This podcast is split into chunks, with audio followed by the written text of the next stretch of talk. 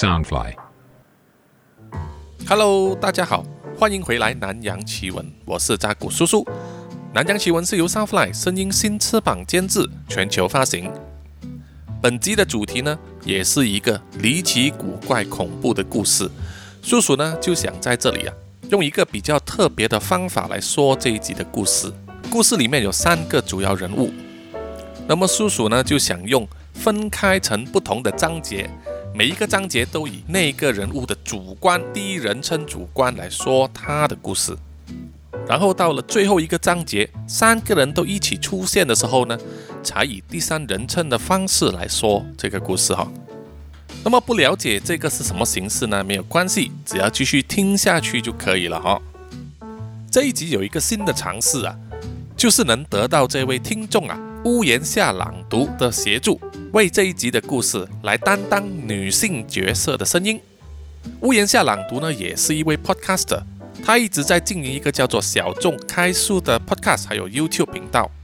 之前呢，他也投稿了一篇补习班老师的故事，啊，非常的好听，非常的有趣。希望各位听众听过之后啊，能够分享你们的想法，看是不是比之前用 AI 女生的方法呢好很多。我们现在就马上来进入第一个篇章，就是小说家马原篇了。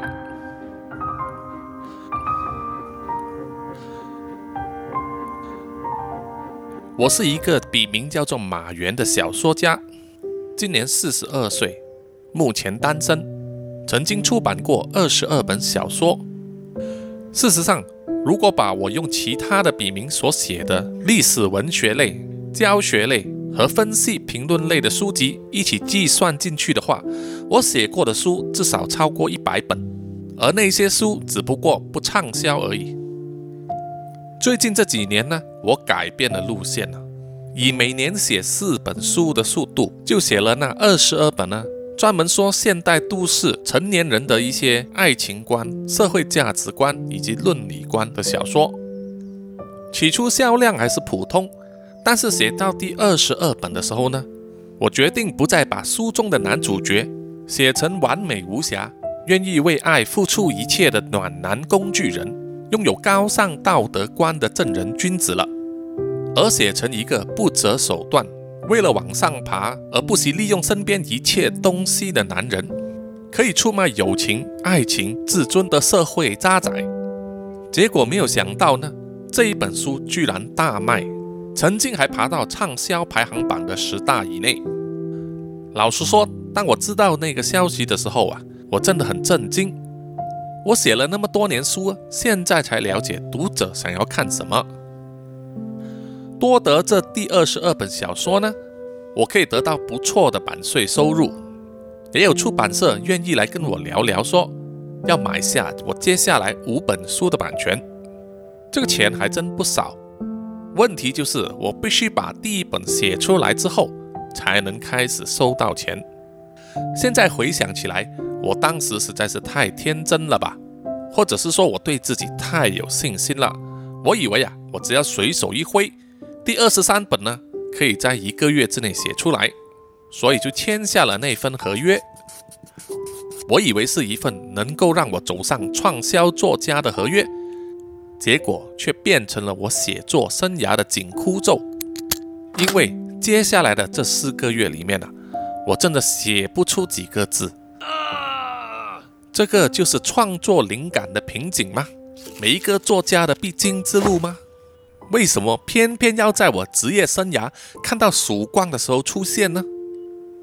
出版社那边一直派编辑来催稿，我也跟出版商的老板谈过了，但是合约就是合约，当时已经写得一清二楚，滴水不漏的，只要我不能交出第一本作品，我是一毛钱也拿不到的。所以啊，拖了接近十四个月都写不出一个字之后啊，我的经济压力也不是非一般的小啊。之前所收到的版税都已经坐吃山空了，现在每天只能吃两餐，而且还得省着花。到了下个月，房租都不知道能不能付得出来。就在这个时候呢，我遇到了娜娜，因为在租的房子里面啊，写不出半个字。于是我就去了一家环境看起来相当不错的咖啡厅。那边的人不会太多，也不吵闹，冷气的温度非常的舒适，可以让我隔着玻璃窗安静的观察外面行走的人，而我就可以点一杯黑咖啡，一面看参考书，一面用笔记写下我想到的文字。当然还有另外一个原因，就是这家咖啡厅里面有一个长得相当漂亮的女侍应。让我抑郁的心情也变得比较开朗一点。我就这样子连续去了那一家咖啡厅两个星期之后啊，某一天中午呢，那位女侍应就主动拿一块小蛋糕给我，说这个是咖啡厅送的，然后开始跟我聊起天来。我才知道她的名字叫做娜娜。有人说啊，女生喜欢有才华的男人，我不是不信啊。但是现在呢，我非常相信了。之后啊，只要咖啡厅里面没有其他客人的话，娜娜呢就会主动走过来我的座位跟我聊天，有时也会送上店里面的小蛋糕，蛋糕真的是非常的美味。然后到我觉得时机成熟的时候啊，我就向娜娜提出说，要不要一起吃个饭，看场电影？我看得出她整个耳朵都红了。但是她还是点头答应了。就这样子，我们开始了约会，发展得很快。不到一个月，我为了节省开支，就提出说要同居。娜娜也觉得 OK，于是我就搬去了娜娜的公寓里面一起住。娜娜去上班的时候，我就会在家里呢继续写我的小说。然后到了晚上，娜娜下班的时候。她就会煮晚餐，我们两个人一起吃。这样子呢，我的花费也节省了很多。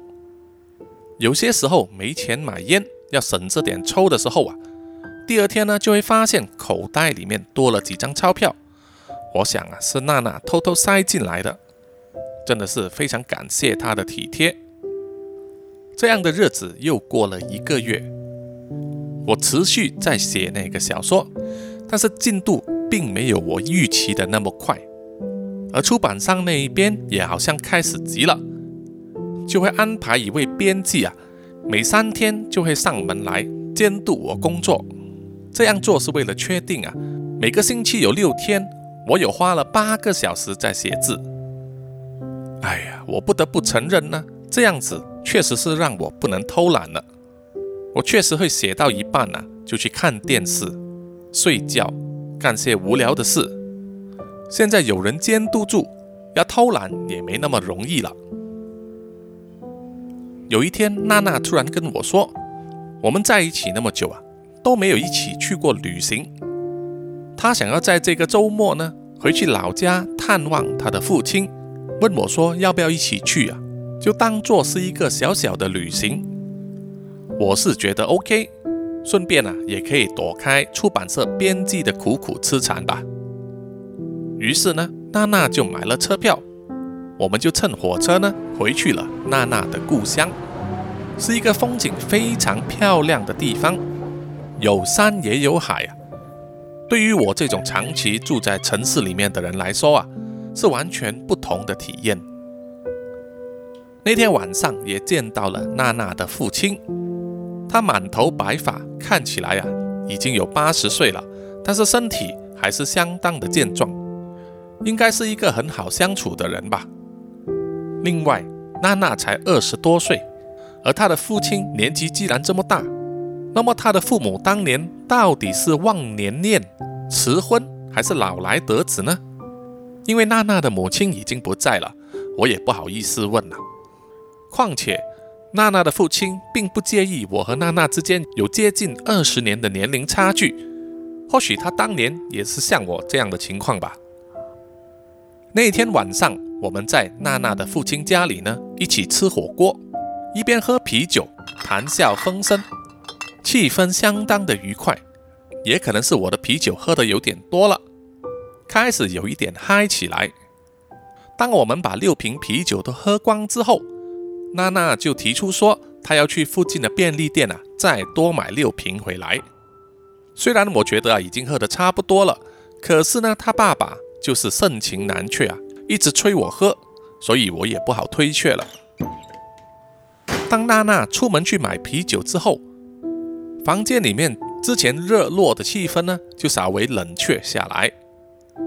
我也想啊，趁这个时候呢，闭起眼睛休息一下，因为那一份醉意呢，已经涌上来了。可是毕竟还是在人家的家里。我不能这样子呼呼大睡嘛。当我潜意识里一直在告诉自己啊，不要睡觉，要保持清醒，睁开眼睛的时候，我朦朦胧胧的看到娜娜的父亲啊，起身离开了餐桌，不知道去了哪里。过一阵子他回来的时候啊，手上却是握着一柄锤子，然后走到我的旁边，左手搭住我的肩膀。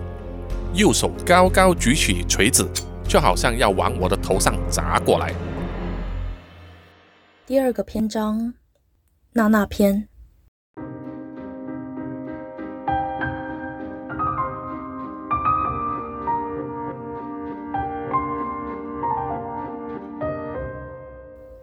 我叫做娜娜，自小与爸爸相依为命，就我有记忆以来，母亲就不在身边了。听我爸说，母亲死于意外，而我也总相信是那个样子。我爸说他当年是在乡下的银行工作，因为母亲去世的关系，他就提早退休，全心全意的照顾我。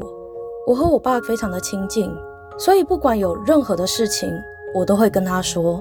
但是发生了一些事情，让我周围的生活有了改变。一开始是在小学三年级的时候。我班上有个同学叫做阿豪，常常跟我一起玩，也住在我家附近。有一天放学过后，我就邀他来我家玩，阿豪也答应了。回到家后，我向我的父亲介绍这是我们班同学阿豪，我就跟阿豪一起在客厅里面玩我最喜欢的飞行棋和斗兽棋。我爸也拿出蛋糕和冰凉的汽水，让我们在那边吃吃喝喝。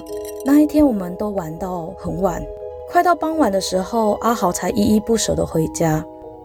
那天我也非常开心，所以跟父亲偷偷说，将来我长大之后一定要做阿豪的新娘子。两天之后，下起了倾盆大雨，乡下有些房子也淹水了。水退了之后，我们回到学校，我才知道阿豪失踪了。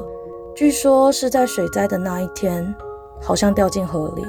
或沟渠里，从此我再也见不到阿豪了。我那时非常的伤心。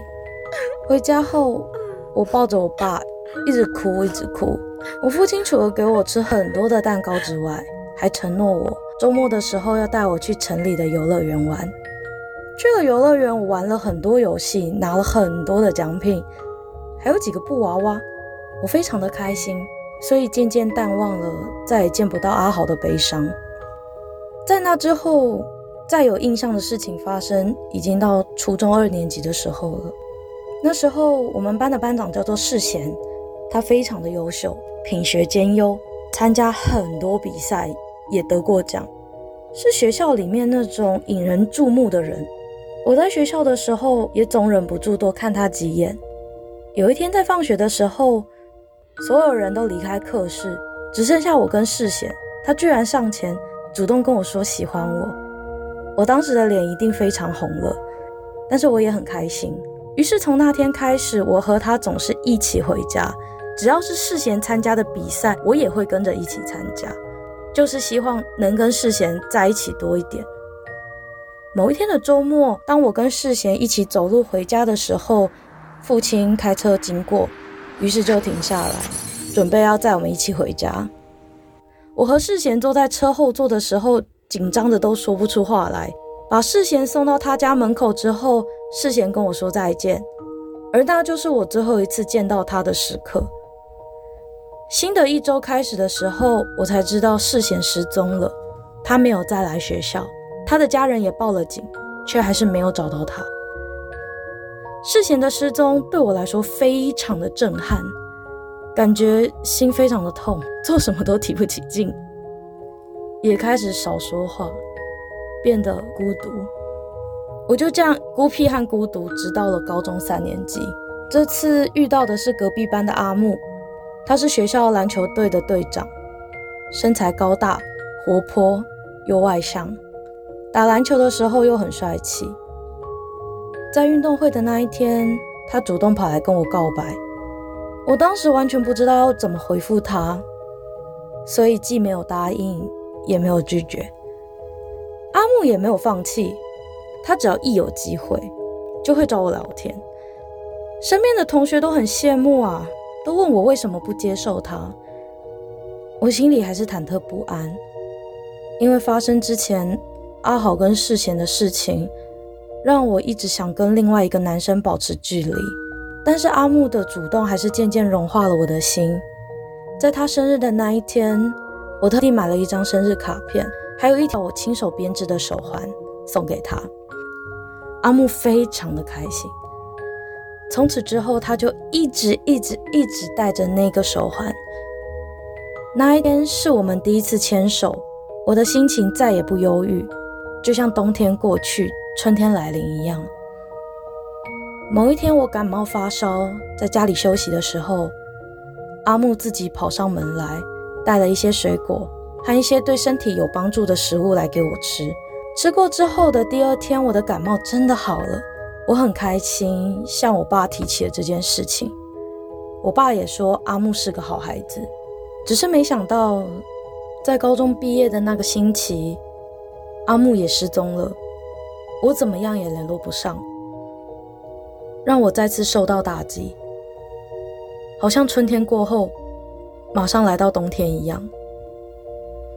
我有一种想哭却哭不出来的忧郁感，觉得为什么上天要这样对我？我的世界为何那么糟？突然间，我想起了最近很流行的上网，我们在学校的电脑课也有学过，一去雅虎找寻各式各样的新闻。会有一些关于阿木的新闻吧。于是我就进了父亲的房间。我记得他有一台桌上型电脑，我曾经看过父亲用它来上过网。当我在父亲的房间摸索着怎么打开电脑电源的时候，我在角落里面找到了一条手环，是我亲手编织给阿木的手环。阿木都一直随身携带，为什么现在这条手环会在父亲的房间里面呢？而且看起来脏脏的，好像沾到了一些深红色的东西。那天吃晚餐的时候，我就把手环拿出来，当面质问父亲。他也很老实，他说他把所有靠近我的男生都杀了，因为他觉得世界上没有任何男生配得上我，没有任何男生配得上他的女儿。他的回答让我非常的震撼。震惊的程度好像世界末日，天塌下来了一样。我连话都说不出来了，但思路反而异常的冷静。那天晚上我根本睡不着，我偷偷收拾了行李，只给父亲留下一封简短的信，说我要离开，一个人冷静一下，请他不要再来找我。一大清早我就离开家，后来也到银行。把我这几年的存款一次提领出来，然后搭了最早的班车离开乡下，去了城市。就这样开始我一个人在城市的生活。城市里的五光十色真的和乡下完全不同。新鲜的体验让我暂时淡忘在乡下里发生的事情。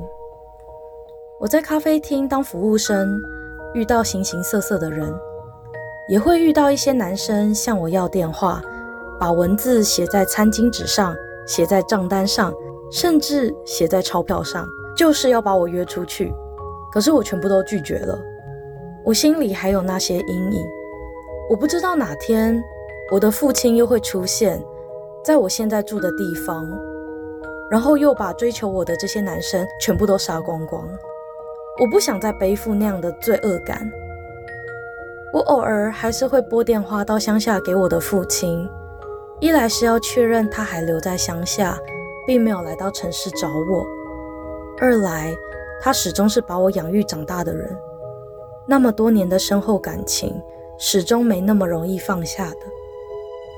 一直到有一天，一个满脸胡渣的中年男人每天光顾我工作的咖啡厅，每次他都只点一杯黑咖啡，坐在同一个位置上。他总是带着几本书来看，然后又拿起笔和纸写着。我偶尔会好奇的偷看他到底写了什么东西，可是文字太小，所以我猜可能是什么诗歌吧。我突然觉得他专注在写字的时候好帅，专注在看书、专注在想事情的时候也都好帅。我想，我可能真的被迷住了吧。每天都盼望他进来咖啡厅的那一刻，每天都想听他说一句“黑咖啡”，然后结账这两句话，然后又感觉光听这两句话有点不够。我想要多了解他一点，于是我趁着老板不在的时候，把卖剩的最后一块蛋糕给他，就撒谎说是咖啡厅送的。看着那个男人笑着吃完那块蛋糕，我觉得幸福应该就像是这个样子吧。后来我们开始约会，一起吃饭，一起看电影，然后交往。他跟我说，他叫做马原，是个畅销小说家。虽然我并没有看过他的小说，但他说他的理想是要成为世界第一的畅销小说家。我支持他的理想，也相信他的理想。他好像懂得很多东西，讲话也很风趣，充满了智慧。我很确定我爱上他了。有一天他说他要搬家，我想到。如果两个人分开住，要分担两份的租金，不如就住在一起吧。于是他就搬来与我同居，然后他再也不来咖啡厅了，专心待在家里写小说。他说，只要写完这本书出版之后，就可以拿到高额的稿费，希望我能够忍耐一下。我也觉得这没什么问题，我也希望看到他每天专注在自己喜欢的工作。我看他抽烟抽得很凶，不抽的话还真的写不出一点东西吧。于是每个星期都会塞一点钱放到他的口袋，让他去买烟，算是我支持他梦想的一种方式吧。几个月之后，他明显的懒散了一点。有时我下班回到家，我发现他并没有在写稿，而只是在看电视、喝啤酒。他说他要喝酒是因为压力很大。出版社派了一个编辑，每个星期都来找他催稿。然后他开始出门去，很晚才回家。他说是要和出版社老板和编辑应酬，有些时候还得喝几杯。邻居开始和我说，马原在白天有和他们借钱，我马上帮他们把这些钱还了。他现在也要应酬。花费应该很大吧？凭我的薪水和为数不多的存款应该很难继续下去，所以下班之后我也会去做兼职。但是，一般的兼差收入实在太少了，于是我开始当传播妹，要陪客人喝酒、聊天，随传随到。客人如果要进一步的话，我都会拒绝。虽然钱比较少，但是至少做得安心。这样子又做了几个月之后，我开始察觉到马原有一点不对劲。以前他从来不重视自己的装扮，但是他现在会开始买新的衣服来穿，擦古龙水，一直想要掩饰自己的啤酒肚。有时候会神秘兮兮的讲电话，和刻意删光光手机里面的讯息。我不确定最近他为何做出这样的改变。但传播的姐妹们跟我说，马原八成是有小三了。我不相信，但是心里还是多少有点忐忑。我开始偷偷检查他的衣服和他的钱包，都没有找到什么东西。有一天，我心血来潮请了假，但是对马原还是装作正常上班的样子。出门之后，我就躲起来在一旁监视。很快的，就有一个漂亮的女人来到了家里，马原就笑着跟这个漂亮的女人出去了。我跟踪他们，看到他们去了餐馆，再去了电影院，最后不免俗的去了宾馆。他们分开之后，我继续跟着那个女的，最后才知道，原来那女的就是出版社派来的编辑，要来监督马原写稿的。监督监督，就监督到上宾馆了。那一刻，我又觉得天塌下来了，而脚下的土地却往上升，把我架在天地之间，胸闷的要死了一样。在这个城市里，我没有什么朋友。和马原交往之后，他就是我的一切，我的世界只有他。可是他的世界里。却不单只有我。那天晚上，我若如其事的回到家，而马原也若无其事一样看着他的电视，喝着他的啤酒。我整晚都睡不着，半夜起身看着这个躺在我身边的陌生人，我已经感觉完全不熟悉他了。曾经对他的那一些感觉，早已灰飞烟灭。为什么会这个样子呢？我想起了阿豪，想起了世贤，想起了阿木，然后我想起了我爸。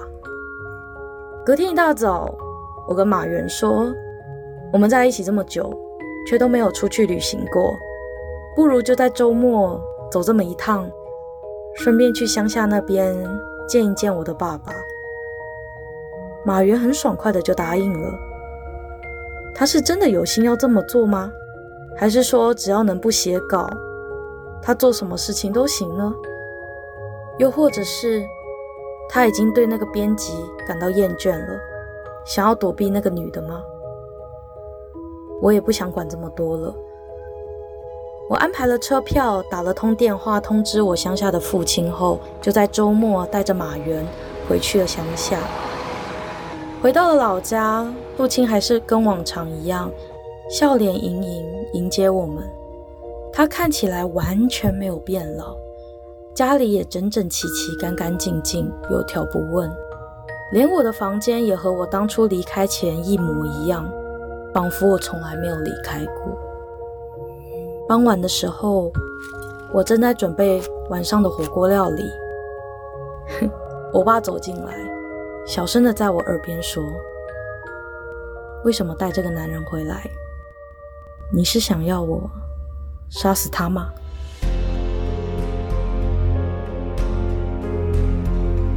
第三篇章，父亲篇。在这个世界上，我最在乎的人就是我的女儿娜娜。年轻时颠沛流离，在城市拼命的工作，存了一笔钱，就想到啊，回到乡下。好好的过剩余的日子，糊里糊涂的认识了一个女人，在五十岁的时候第一次当爸爸。娜娜小的时候很可爱，非常的黏我，让我觉得前面熬的日子是值得的。没有想到的是，在娜娜两岁的时候，被我发现了那个贱女人在外面还有一个男人，娜娜还是她和那个男人生的。他们原本计划杀死我。拿走我的所有财产，然后带着娜娜一起走，被我先下手为强了。在这个背山面海、人烟稀少的乡下地方，要杀人太简单了。从此之后，娜娜就归我了，我会好好照顾她的，也会好好的保护她。这个世界上坏男人太多了，为了避免娜娜走上她母亲的老路。任何一个只要和娜娜太靠近的男人，我都可以毫不犹豫地把他解决掉。只要事先在山上把洞挖好，到时只要把尸体推进去埋掉就行了。不管是那个阿豪、世贤，还是那个阿木，都一样。小孩子都很好应付，只是那个叫阿木的，体格很好，还挣扎了一番。让我费了好大的力气才解决掉，一直到那一天，那一天娜娜问我说：“为什么她编织给阿木学长的手环会掉在我的房间里？”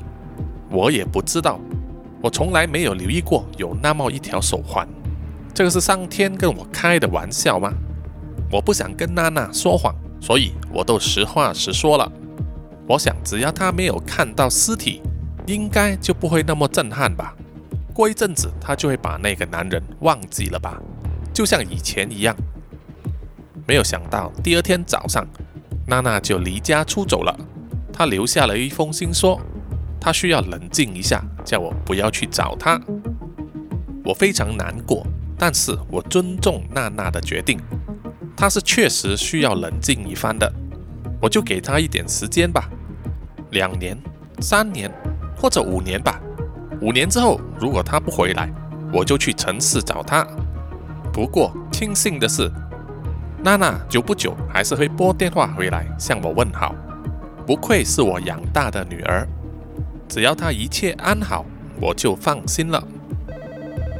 前几天，娜娜突然拨电话回来跟我说，她要回来乡下。我当时非常的开心，我以为娜娜已经冷静了，想通了，她会回来乡下和我好好一起过日子的。我整理好她的房间，就好像她从来没有离开过一样，就是为了迎接她的回来。没有想到，娜娜回来的时候却带着一个男人。这个男人我一看就知道他不是好东西，整四十岁的人还那么不稳重。还说他是小说家，我看就是一个宅在家吃软饭的渣男。但是我的女儿娜娜居然看上了他，那么他可能有什么优点我看不到的吧？他把这个男人带回来是有什么用意呢？他们要结婚吗？让我先搞清楚这一点，再去挖一个洞也不迟。趁着娜娜在准备火锅料理的时候。我就去问了他，为什么把这个男人带回来？娜娜并没有回答我。我又再问他，是不是要我杀了他？娜娜的反应很激烈，她说不是。可是我从她的眼神中看到她犹豫不决。娜娜是有想过的，她是有想过要我动手的，可是她不敢承认，这是很正常的。我只要试一试这个男人就行了。晚餐吃火锅的时候，我尽量表现得很亲切健谈，气氛也搞得不错，啤酒也一下子就喝光了。那个男人说他要去买，我就说啊，他毕竟是客人，我就叫娜娜出门去买了。娜娜出门之前还做了一个手势，暗示我千万不要乱来。我笑着点了头。等娜娜走了之后。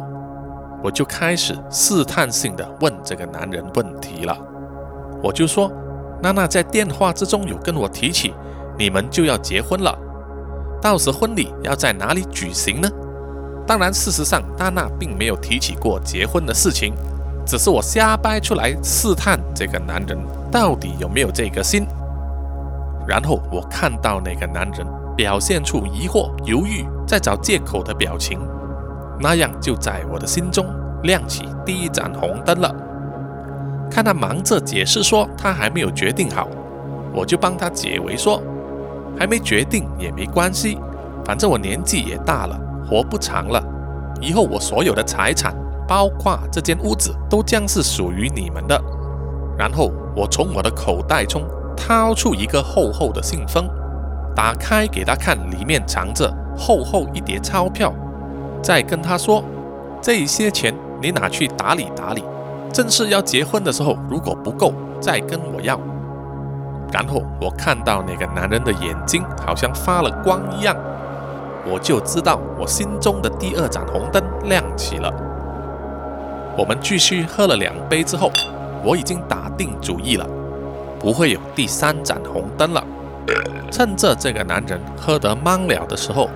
我起身去了储藏室，拿了一柄锤子，然后走到他的面前，准备给这个男人看看呢，玩弄我女儿的下场到底是什么。第四个篇章，结局篇。马原已经喝得懵了，睡眼惺忪的时候呢，就看到娜娜的父亲居然举起了锤子。就要往他的头上砸来，吓得双眼一睁，身体动了一下，锤子落下的时候呢，并没有砸中他的额头，而是砸中了他的右肩。马原痛得大声呼喊，然后一脚踢开了娜娜的父亲，然后转身就要往出口的方向跑。不知道是喝得太多，还是处于惊慌呢，双脚居然没有力气站起来呀！马原只好挥动四肢，连滚带爬。娜娜的父亲跌倒后再次站起来，摸着刚才被马原踢了的肚子，呼了一口气，然后往前走了两步，一手握着滚烫的火锅，就往马原的背后砸过去。滚烫的热汤和锅子砸得马原呱呱大叫，后背冒出热气，滋滋作响。娜娜的爸爸完全不为所动，他又往前走了两步，蹲下来，举起锤子，用力地往马原的右脚踝砸下去，爆出了骨骼碎裂的声音。马原的惨叫声啊，响彻了天际。可是，在这个偏僻的乡下呢？最靠近的邻居也有整整一公里远，根本就听不见他的惨叫。马原连滚带爬的爬到门口旁边，握起了一只喝光的啤酒瓶，把瓶身敲碎了，就转身威胁说：“不要靠近他。”对于马原这种威胁啊，已经杀过几个人的父亲呢，真的是啊嗤之以鼻。他只是嘴角笑了一笑。随手抓起放在旁边的一根尼龙绳呢，一边绑住锤子的手柄，另一边就缠在自己的左手上，就变成了有远距离攻击性的锁链了。看得马原都呆了。娜娜的父亲只是把锤子旋转了几圈，再抛出去，就重重地打在马原的肚子上，痛得他直不起身子，吐得满地都是呕吐物。接着，当娜娜的父亲准备挥出第二记的时候，这一次的准头却不好啊，打碎了放在旁边的相框。那是一张娜娜小时候和她父亲的合照。父亲呢，马上走过去要捡回那一张相框。马原呢，继续挣扎，爬出了门外，在铺满小石子的路上爬着，慢慢的要站起来。